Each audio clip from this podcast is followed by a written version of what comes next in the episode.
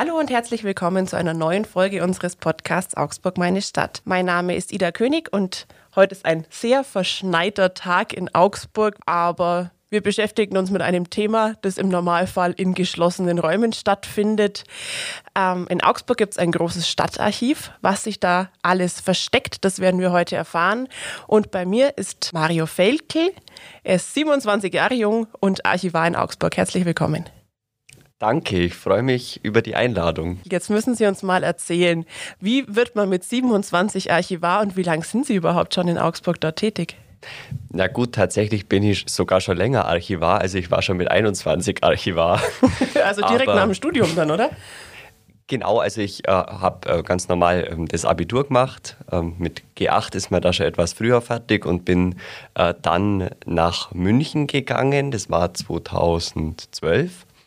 Und ähm, da wird im Rahmen eines Studiums für den äh, gehobenen öffentlichen Dienst ähm, die Möglichkeit angeboten, sich für den fachlichen Schwerpunkt Archivwesen äh, ausbilden zu lassen. Und die Möglichkeit habe ich da ergriffen.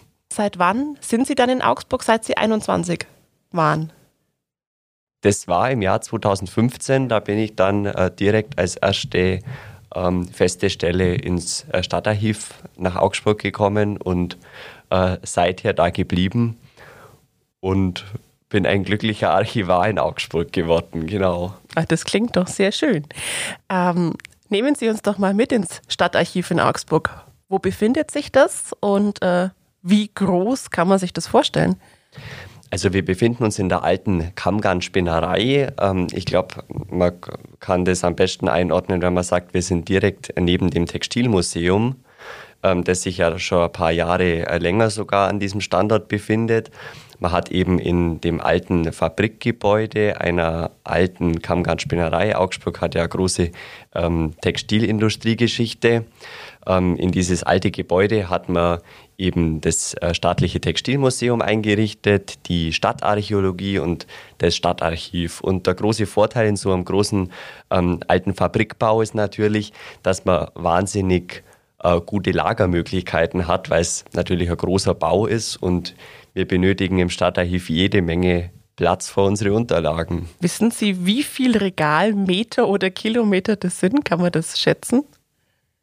Das äh, sind ungefähr 14 Kilometer. Also wenn man die ganzen Kartons, äh, Leitsordner, Fotos, Karteikästen und so weiter aneinander stellt, dann wären wir bei einer Länge von 14 Kilometern. Das war auch der Grund, warum der alte Standort in der Fuggerstraße dann ähm, aus allen Nähten geplatzt ist.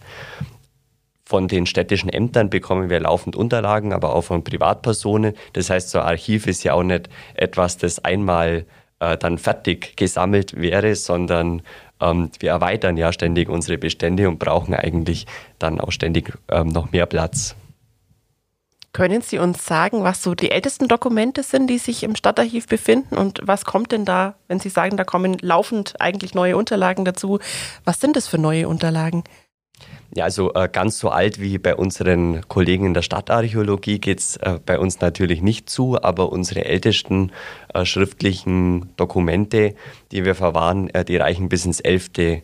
Jahrhundert zurück. Man kann sich das nicht so vorstellen, dass jetzt ähm, wir zu jedem Jahr seit dem 11. Jahrhundert einen dicken Ordner haben und die Überlieferung ist immer ähm, gleich umfangreich.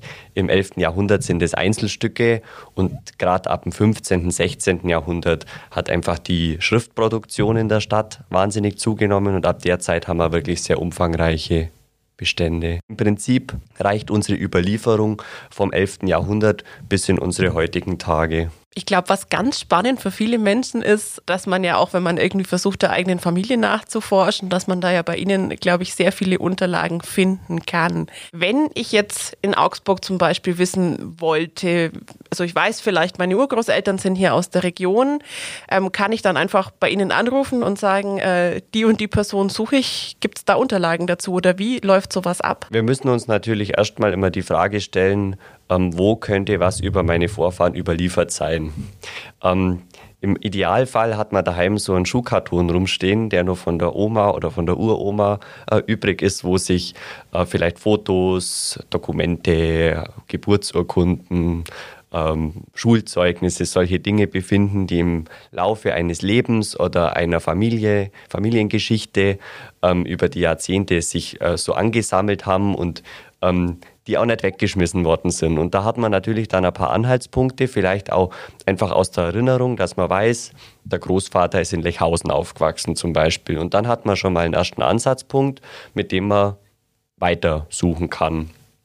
Und ähm, wenn wir uns natürlich dann auf die Suche begeben in öffentlichen Archiven, das Stadtarchiv ist ja öffentliches Archiv, dann können wir natürlich nicht davon ausgehen, dass wir ähm, große Stammbäume zu Familien in Lechhausen äh, alphabetisch sortiert im Regal stehen haben. Wir müssen uns ja überlegen, wo ist vielleicht in einem städtischen Amt, in der Verwaltung irgendwie Material über meine Vorfahren gesammelt worden und, und warum. Zum Beispiel äh, klassischer Fall des Standesamt, da weiß man, wenn wir geboren werden, wenn wir heiraten oder wenn wir einen Sterbefall zu beklagen haben, dann führt der Weg aufs Standesamt und dort werden Urkunden dazu ausgestellt. Und das ähm, schon seit über 100 Jahren. Und damit haben wir da zum Beispiel schon mal einen ganz schönen Ansatzpunkt in den Unterlagen des Standesamts Augsburg oder von Lechhausen, ähm, wie es noch eine eigene Stadt, vorher Gemeinde war, ähm, dann zu recherchieren. Das heißt, da gibt es dann wahrscheinlich eine Geburtsurkunde von diesem Großvater aus Lechhausen. Darf ich die selber suchen oder gebe ich das bei Ihnen in Auftrag? Ja, am besten schreibt man eigentlich eine E-Mail rein. Da kann man dann ähm, ja auch schon ein bisschen ausführen, welche Informationen man schon hat. Das ist natürlich für uns immer ganz wichtig, erstmal zu wissen, ähm, wo steht man mit seiner Forschung es gibt Leute, die ähm, haben vielleicht schon einen Stammbaum mit 1000 Personen äh, daheim und denen fehlt nur noch eine ganz kleine Information, um das zu vervollständigen und dann vielleicht die Familienchronik schon in Druck zu geben. Und dann gibt es natürlich Leute, äh, die vielleicht auch in ihrer Biografie Lücken haben, ähm, wo vielleicht nicht einmal die Geschwister, Halbgeschwister, der leibliche Vater oder so bekannt ist. Und ähm, da müssen wir natürlich dann viel grundlegender anfangen, äh, die Familiengeschichte aufzuarbeiten. Und da helfen wir gerne. Wie gesagt, die Leute schreiben uns meistens erstmal eine E-Mail rein oder einen Brief und dann ähm, loten wir aus, wie wir den Leuten helfen können. Können Sie ungefähr schätzen, wie viele solcher Anfragen Sie bekommen? Also speziell zur Familienforschung kommen auf jeden Fall täglich Anfragen rein. Das können in einer Woche vielleicht mal 10 sein und auch mal 20. Ähm, das schwankt natürlich ein bisschen. Jetzt bewegen wir uns wieder in den Winter und die Situation ist ja momentan auch so, dass man sich vielleicht mehr wieder in den eigenen vier Wänden aufhält. Dann fallen den Leuten alte Familienfotos in die Hände oder man telefoniert mal wieder mit entfernteren Verwandten und dann kommen natürlich Fragen auf. Also ich gehe davon aus, dass wir jetzt im Winter wieder mit steigenden Anfragen zu rechnen haben. Also wenn ihr über Weihnachten ein Foto findet, von dem ihr nicht mehr genau wisst, welche Tante das ist, kriegt ihr da vielleicht Antworten, solange sie aus Augsburg kommt. Genau. Was für Anfragen kommen denn bei Ihnen sonst so rein? Also im Prinzip äh, kann bei uns jeder äh, Anfrage stellen oder Unterlagen ähm, einsehen, der irgendeinen Grund dafür hat. Ähm, das ist natürlich ähm, in Augsburg als Universitätsstandort ähm, auch häufig die Wissenschaft. Also es werden wissenschaftliche Arbeiten zur Stadtgeschichte äh, geschrieben, die ja wahnsinnig spannend ist und eigentlich Europa- oder weltweite Bedeutung hat. Das heißt, da erreichen uns Anfragen ähm, von Studenten und äh, Beschäftigten an der Uni in Augsburg, aber auch ähm, aus Übersee. Ähm, dann gibt es natürlich äh, viele Heimatforscher, die Ortschroniken schreiben, die sich mit äh, speziellen Phänomenen der Heimatgeschichte befassen. Das ist ja ganz bunt, ob das jetzt die Fahrradgeschichte ist oder die Eisenbahngeschichte oder die Geschichte ähm, der eigenen Familie.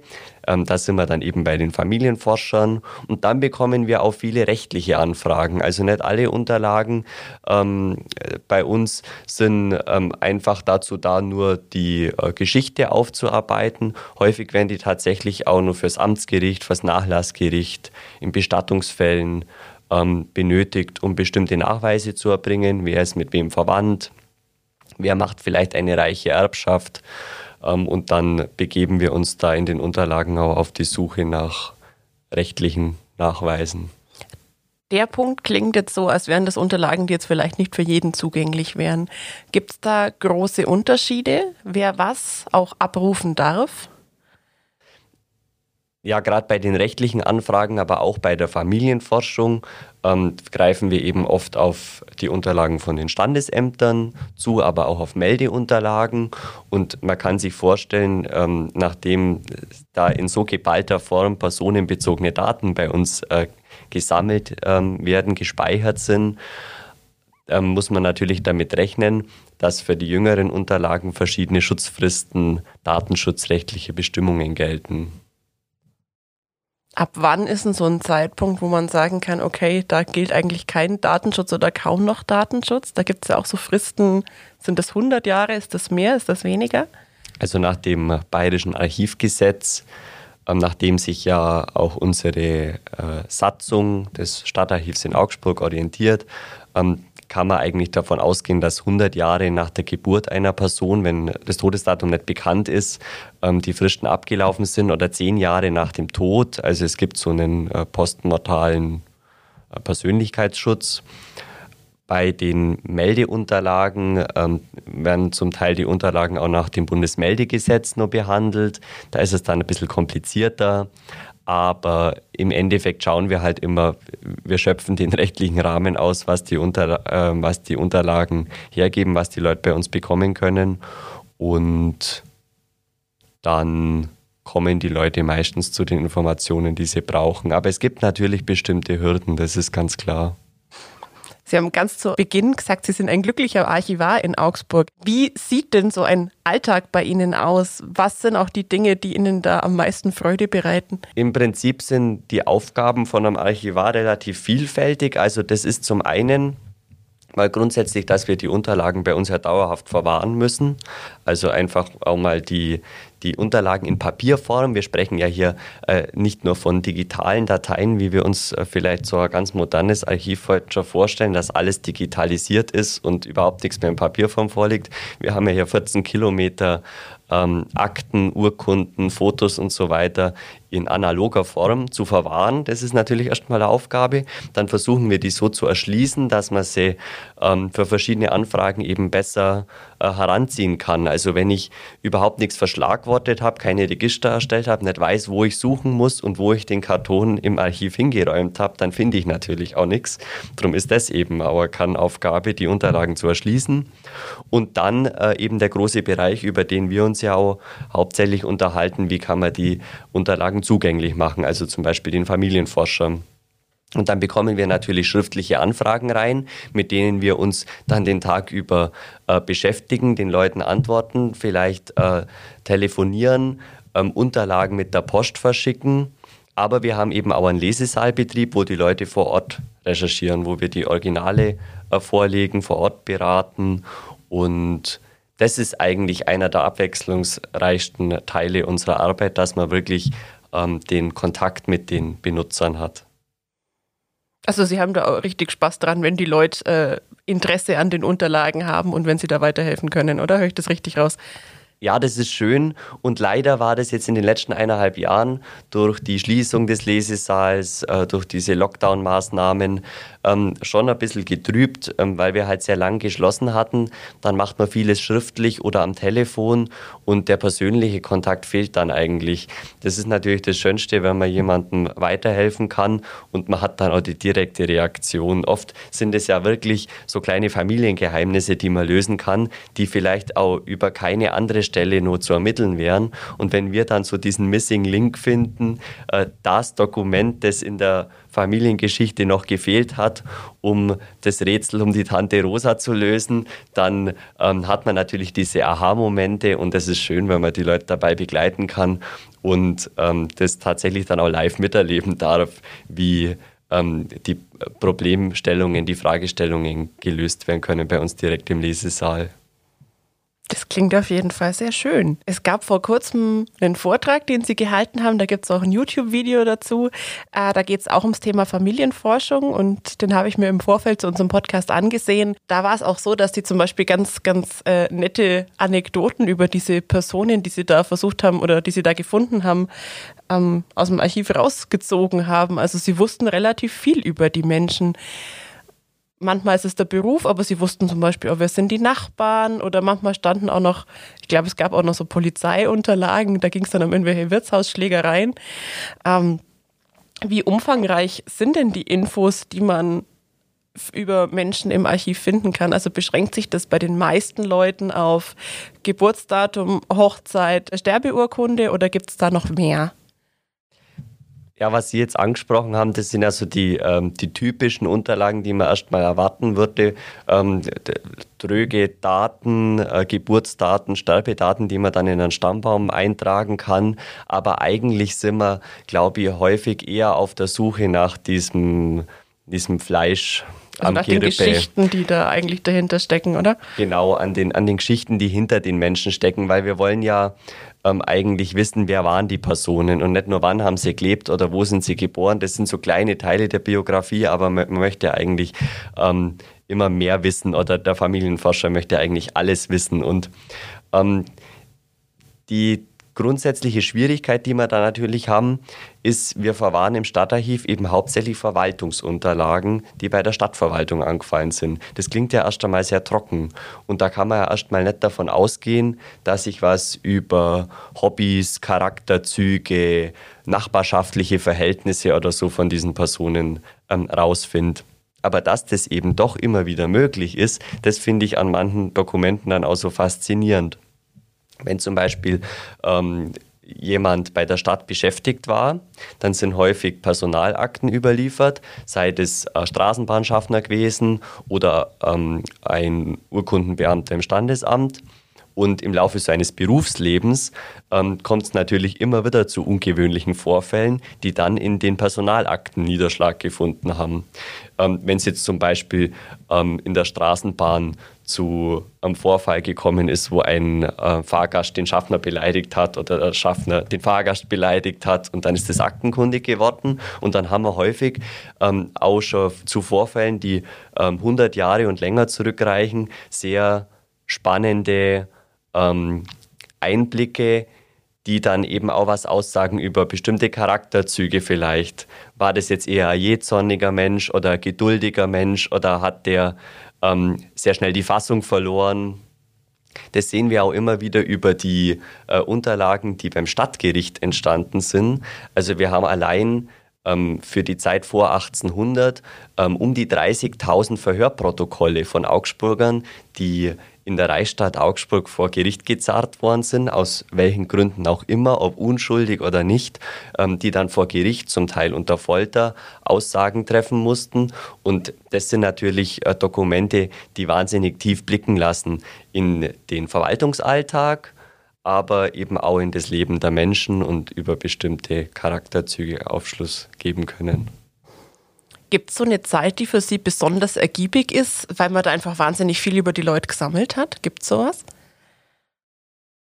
Man sieht natürlich in der Tendenz schon, dass ähm, man zum Beispiel gerade im 19. Jahrhundert in einem Polizeistaat gelebt hat, der wahnsinnig ähm, genau auf seine Leute geschaut hat und in einer Weise, die man heute ähm, nicht vermitteln könnte, in das Leben der Leute auch eingriffen hat. Also wenn man zum Beispiel im 19. Jahrhundert in Augsburg heiraten wollte, wenn man einem bestimmten Gewerbe nachgehen wollte, wenn man zum Beispiel hier eine Schneiderwerkstatt aufmachen wollte ähm, und sich mit einer Augsburgerin verheiraten, dann ist erstmal genau geprüft worden, wo kommt die Person her, hat die vernünftige Schulzeugnisse vorzuweisen, ähm, hat man einen Militärentlassschein, hat man einen Pockenimpfungsschein vorzuweisen, ähm, hat man einen guten Leumund, ein gewisses ein vernünftiges Gehalt, um eine Familie ernähren zu können. Zum Teil findet man in diesen Unterlagen ähm, sogar Inventarlisten, wo genau aufgezählt wird, wie der Haushalt der zwei Eheleute in Spee aussieht. Also, also da steht drin, wie viele Teller die im Schrank haben. Richtig. Und äh, ob der einen Gürtel mit einer goldenen Schließe hat und eine Taschenuhr, die 30 Kreuzer wert ist. Das ist und, Wahnsinn. Äh, die Frau hat vielleicht äh, drei schöne bestickte Trachtenhauben und da sieht man auch schon wieder, man kann die Unterlagen dann für die eigene Familienforschung benutzen, aber natürlich auch für die Heimatforschung. Ich meine, es ist ja immer interessant auch, wer hat in meiner Stadt gelebt, ob der jetzt mit mir verwandt ist oder nicht. Es ist ja auch interessant, wer hat vielleicht in dem Haus gelebt, wo ich heute lebe. In Augsburg haben wir wahnsinnig viel alte Bausubstanz. Wenn ich in einem Haus lebe, das aus dem 16. Jahrhundert stammt, dann kann ich mir natürlich da die Frage stellen, ähm, wie viele Generationen von Handwerkern, ähm, Beamten bei der Stadt oder ähm, wilden äh, Typen, die vielleicht öfter beim Stadtgericht äh, zu Gast waren, ähm, haben da gelebt. Und, und das ist, glaube ich, auch sehr spannend in Augsburg, weil wir einfach eine reichhaltige äh, Geschichte haben und genau. Wann geht denn das los, dass man wirklich, also Sie haben jetzt gerade gesagt, Polizeistaat 19. Jahrhundert, ähm, im 11. Jahrhundert ist es eher so, dass es mehr so Stichproben sind. Sie haben gesagt, so ab dem 15., 16. Jahrhundert ist so ein bisschen mehr da. Kann man zu dieser Zeit dann auch schon wirklich mehr über die Menschen erfahren? Ja, wenn ich im 11. Jahrhundert ähm, eine Urkunde abgefasst habe, dann habe ich das auf einem Stück Pergament gemacht, also Tierhaut ich habe einen Schreiber, einen professionellen Schreiber gebraucht, der überhaupt des Schreibens mächtig war. Und in der Regel sind dann im Hochmittelalter wirklich nur zu ganz wichtigen Rechtsgeschäften überhaupt Unterlagen abgefasst worden, die sich heute bei uns im Stadtarchiv befinden. Im ähm, 14. Jahrhundert hat dann so langsam das Papier in der Verwaltung Einzug erhalten. Der Schreibstoff ist günstiger geworden und dadurch konnte ich natürlich auch viel mehr dokumentieren. Und so habe ich dann zum Beispiel schon im 16. Jahrhundert wirklich eine deutlich breitere Überlieferung, weil es einfach auch viel leichter möglich war, in Amtsbüchern, aber auch in Akten Informationen schriftlich darzulegen. Also wenn ich zum Beispiel im Hochmittelalter vielleicht häufig einen Gerichtsprozess zwar abgehalten habe, aber das alles mündlich überliefert habe oder mündlich ähm, ausdiskutiert habe, dann habe ich natürlich heute kein schriftliches Dokument dazu. Und wenn ich im 16. Jahrhundert schon viel mehr aufgeschrieben habe, zum Beispiel zu einem Verhör beim Stadtgericht, dann, ähm, dann habe ich natürlich deutlich mehr Unterlagen. Also da kann man wirklich sagen, gerade für das 16., 17. Jahrhundert ist die Überlieferung in Augsburg sehr reichhaltig und auch im deutschlandweiten Vergleich sicher ähm, ein Archiv, das, das deutlich mehr Unterlagen hat wie so manches andere. Liegt es daran, dass die Stadt auch so alt ist, beziehungsweise sich einfach schon so über ja, Jahrtausende entwickelt hat und dann auch einfach im Mittelalter schon eine richtige Stadt war? Ja, das kann man sagen. Ich glaube, dass, das, ähm, dass das Leben in der Stadt häufig auch äh, deutlich facettenreicher war, wie vielleicht auf dem Land. Also ich habe hier ja ähm, unterschiedlichste Handwerkssparten gehabt. Ähm, wir sind mit unserer Wasserwirtschaft UNESCO-Weltkulturerbe allein zum, äh, zu, zu diesem Bereich ähm, hat man wahnsinnig viele Berufssparten, die bei uns in den Unterlagen auch ihren Niederschlag finden. Das waren die Müller, die im Lechviertel an den Kanälen ihre, ihre Mühlräder hatten. Das waren Goldschmiede, Silberschmiede, die irgendwo alle von der Wasserkraft auch ähm, profitiert haben, auch von dem Standort ähm, von Augsburg an Handelsstraßen also da kann man sagen, dass Augsburg durch seinen Reichtum, durch seine Größe, Augsburg war ja schon im späten Mittelalter und in der frühen Neuzeit wirklich eine der ganz großen europäischen Städte, ähm, da äh, unheimlich äh, spannendes, äh, vielfältiges äh, städtisches Leben ähm, hatte. Und gleichzeitig habe ich dann in so einer ähm, reichen, selbstständigen Reichsstadt natürlich äh, sehr große Bandbreite an an äh, Ämtern, an Verwaltung. Also wo ich auf dem Land einfach ein paar Landwirte hatte mit ihren Höfen die Nahrungsmittel produziert haben, die Abgaben geleistet haben, die vielleicht einmal äh, vor das Dorfgericht zitiert worden sind, weil sie in einer Wirtshausschlägerei verwickelt waren. Da habe ich natürlich schon in so einer großen Reichsstadt wie Augsburg eine deutlich größere Bandbreite allein an, an Verwaltung. Ich habe ein großes Bauamt. Ähm, in der Stadt ist wahnsinnig viel gebaut worden. Man hat unglaublich hohe Steuereinnahmen gehabt. Man hat Familien gehabt wie die Fugger und Welser, die die Steuer gezahlt haben, die den Handel in die Stadt gebracht haben, die gebaut haben. Ähm, Und man hat natürlich auch wahnsinnig viel Zu- und Wegzug in so einer Stadt gehabt.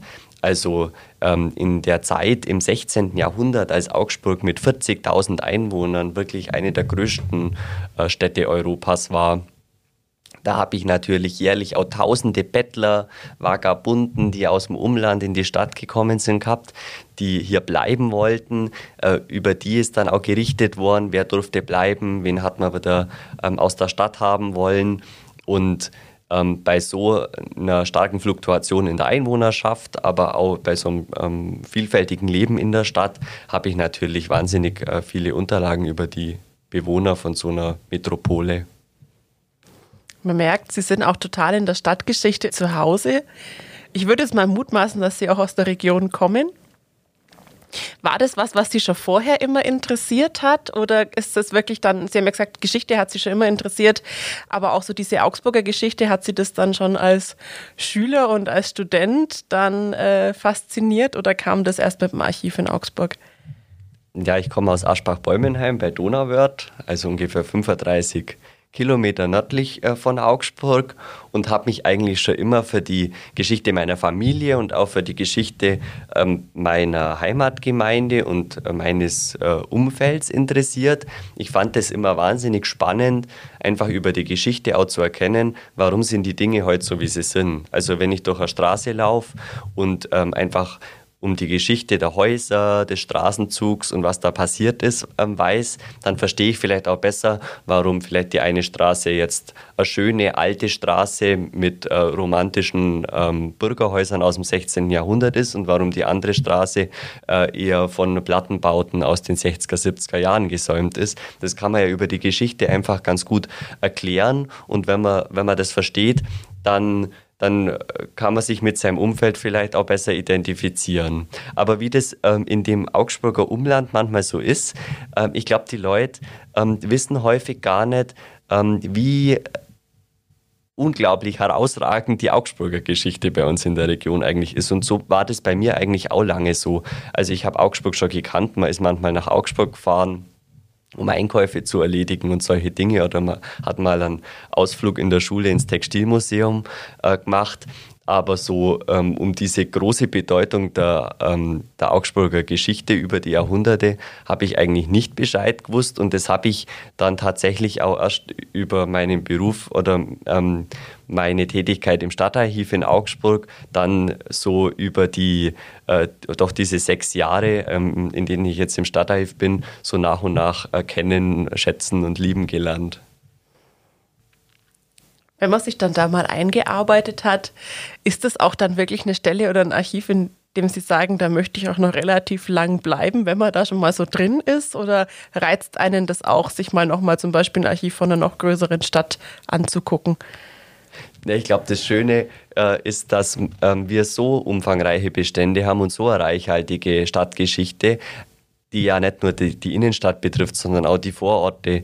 Ähm, das geht ja raus bis äh, nach Oberhausen, nach Lechhausen, Bergheim, Inningen. Jeder Ortsteil hat ja auch wieder eine eigene Geschichte.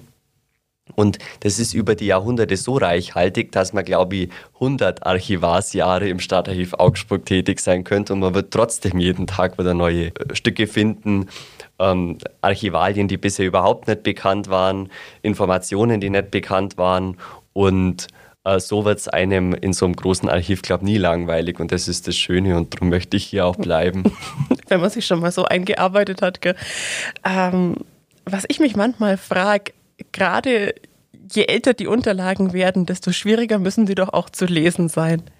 Sind das Schriften, die man dann in, im Rahmen der Ausbildung lernt oder brauchen Sie da manchmal auch irgendwie noch Unterstützung von jemand anders, der dann wirklich in dem Fachgebiet zu Hause ist? Also die Archivare bei uns, möchte ich behaupten, können wirklich fast alles lesen, auch die schlimmsten Sauklauen. Ähm, ein Problem sind zum Beispiel äh, Steno-Schriften, das können tatsächlich immer weniger Leute ähm, lesen, spielt jetzt im Alltag auch ähm, nicht die große Rolle, aber bei den typischen alten deutschen Kurrentschriften, da sind die Archivare ganz fit. Ist aber tatsächlich ein Problem, wenn die Leute zu uns kommen, Unterlagen äh, sich anschauen, Familienforscher zum Beispiel, die vielleicht vorher auch mit solchen Unterlagen wenig oder gar nichts zu tun hatten, dann ist es oft die erste Hürde, ähm, irgendwie ähm, erstmal den Zugang zu finden, weil man vielleicht vor dem Dokument sitzt und gar nichts lesen kann. Wenn ich jetzt so jemand bin, ich habe ein Dokument, ich kann es schwer lesen oder ich kann es gar nicht lesen, ich kann nur einen Teil entziffern, kann man da bei Ihnen auch nachfragen, ob Sie da weiterhelfen können? Geht das? Also wenn die eine oder andere Adressangabe nicht klar ist oder wir, an, oder wir einen Namen haben, der ähm, von dem Bearbeiter vor 100 Jahren so hingeschmiert worden ist, dann helfen wir da natürlich gerne weiter. Aber wir können natürlich es im Stadtarchiv nicht leisten, ganze Dokumente zu entziffern und ähm, Transkriptionen zu erstellen und den Leuten das in heutiger Klarschrift vorzulegen. Das ist schlichtweg nicht, nicht machbar. Aber wir haben gerade in Augsburg eigentlich da eine ganz gute Familienforscher-Community, zum Beispiel ähm, beim Bayerischen Landesverein für Familienkunde. Da schließen sich ähm, viele ähm, Familienforscher kurz, die vielleicht ähm, erst seit ein paar Monaten forschen oder schon alte Hasen sind und schon viele äh, Jahre dem Hobby nachgehen. Und da stellt man dann immer wieder fest, ähm, bei uns kommt man an die Unterlagen, die Leute machen vielleicht äh, Fotos davon oder bekommen Kopien zugeschickt und ähm, zum Beispiel finden sie dann beim ähm, Landesverein für Familienkunde ähm, da Hilfen, können sich miteinander austauschen und, und finden dann doch äh, alles raus. Wenn Sie jetzt sagen, machen zum Beispiel Fotos davon, es ist schon nach wie vor so, dass die meisten Unterlagen wirklich nur in Papierform erhältlich sind oder digital ist wahrscheinlich noch sehr wenig abrufbar. Also es gibt ja diese Kirchenbücher, die sich teilweise digital abrufen lassen. Das ist, glaube ich, ein EU-Projekt mal gewesen, dass die digitalisiert worden sind. Aber sonst ist es ja wirklich kaum möglich, Dinge online abzurufen. Liege ich da richtig? Erste Frage. Und zweite Frage, gehen Sie davon aus, dass sich das irgendwann ändern wird? Genau, also es ist in bestimmten äh, Bereichen, das betrifft ähm, gerade die kirchlichen Archive schon so, dass man mittlerweile wahnsinnig viel äh, online digital einsehen kann, häufig auch äh, ohne Gebühren. Ähm, das betrifft eben die Tauf-, Heirats-, Sterbebücher ähm, der Pfarreien, die sich heute meistens ja in äh, Bistumsarchiven befinden und ähm, auch für Bayern mittlerweile in großen Teilen, auch das Bistum Augsburg zum Beispiel, in großen Teilen äh, online befinden. Und das ist natürlich eine zentrale Quelle bei den Unterlagen, die jetzt bei uns im Stadtarchiv liegen.